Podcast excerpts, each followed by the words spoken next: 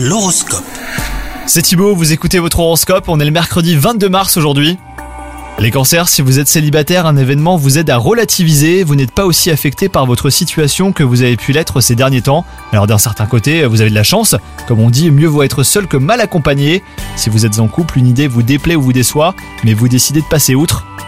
Après coup, votre partenaire pourrait prendre conscience de ce petit effort et vous témoigner sa reconnaissance.